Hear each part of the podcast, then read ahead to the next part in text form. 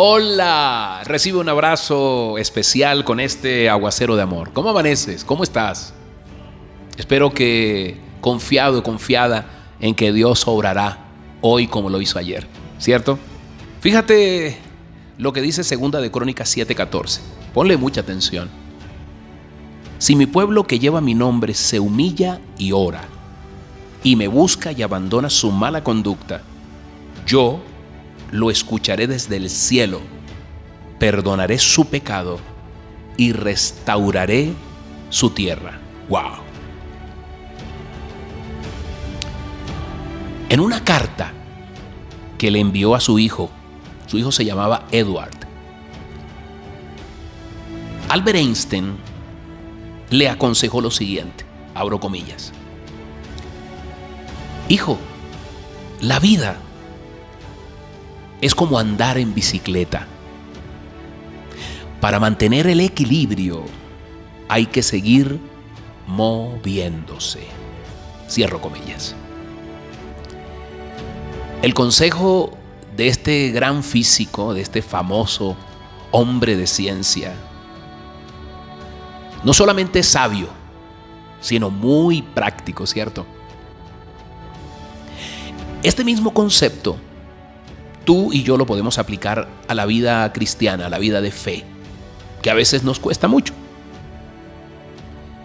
Por fe, muchos creyentes siguen avanzando mientras atraviesan, eh, digamos, circunstancias difíciles, circunstancias angustiantes, problemas, desafíos en general. Pero, atención, ojo con lo que te voy a decir cuando experimentan alguna falla moral, pierden el equilibrio y se caen. Entonces su pesar y el sentirse de cierta manera indignos del perdón de Dios puede llegar a mantenerlos en el suelo e impedirles que sigan avanzando en su crecimiento espiritual, en eso que Dios determinó que ellos fueran. Y se quedan allí en el suelo por siempre. ¿Sabes? La palabra de Dios, la Biblia, nos da numerosos ejemplos de personas que vivieron graves fracasos personales.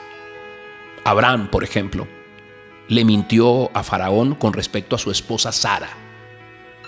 Le dijo que era su hermana y con eso comprometió a Faraón con muchas cosas. Jacob, lo sabes, engañó a su papá para poder conseguir la bendición de Saúl. Moisés desobedeció a Dios al golpear la roca en vez de hablarle que era lo que tenía que hacer. Pero fíjate bien, a pesar de sus caídas, Dios nos dice en su palabra, todos estos, óyeme bien, todos estos alcanzaron buen testimonio mediante la fe. Hebreos 11:39. Estos personajes bíblicos se elevan, llegan a la altura de ejemplos. ¿Por qué? Porque después de haber caído, regresaron a Dios, regresaron al Señor y comenzaron a seguirlo otra vez. No se quedaron allí en el suelo. Esa es una pregunta que le hice a un amigo hace unos días. Y que te la extiendo a ti y que me la hago yo también. ¿Has perdido tu equilibrio espiritual con una decisión, con algo que te impide seguir adelante? Pues hoy como esos colosos de la fe, hoy lo que Dios te dice a ti y a mí, arrepiéntete y vuelve a seguirme, porque yo soy Dios de segundas oportunidades. Y así es, Dios es el Dios maravilloso que te da una segunda y tercera y cuarta oportunidad para que te levantes. Muchos nos hemos caído en el suelo y nos hemos levantado sabiendo que Él es Dios de oportunidades. No es Dios para juzgarte, para señalarte. Porque te recuerdo, acuérdate cuando estaba allí la prostituta, la mujer adúltera, en fin, tenemos muchos ejemplos. ¿Qué le dice a la adúltera? le pudiera, como Dios que era, dar una cartilla de lo que tenía o no que hacer y hacerla sentir mal ahí delante de todos. Pero no, a la adúltera le dice, nadie te culpa, puedes irte y no peques más. Listo. Así es Dios. Dios un Dios de segundas oportunidades.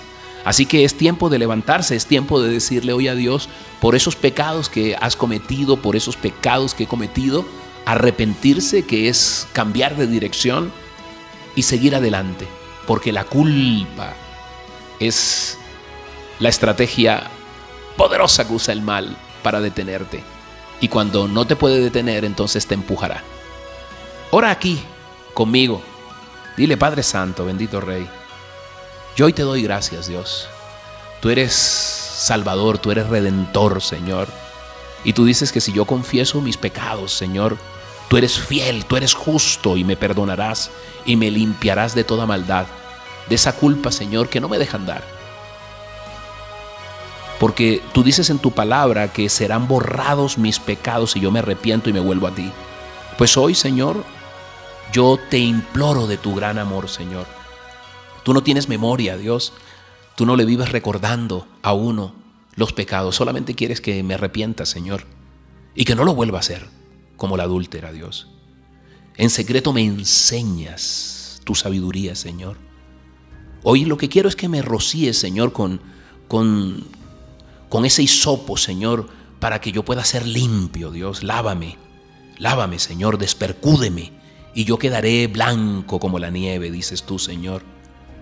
Hoy quiero, Señor, que, que retires de mi memoria y de mi faz esos pecados, amado Padre, que me paralizan, me condenan.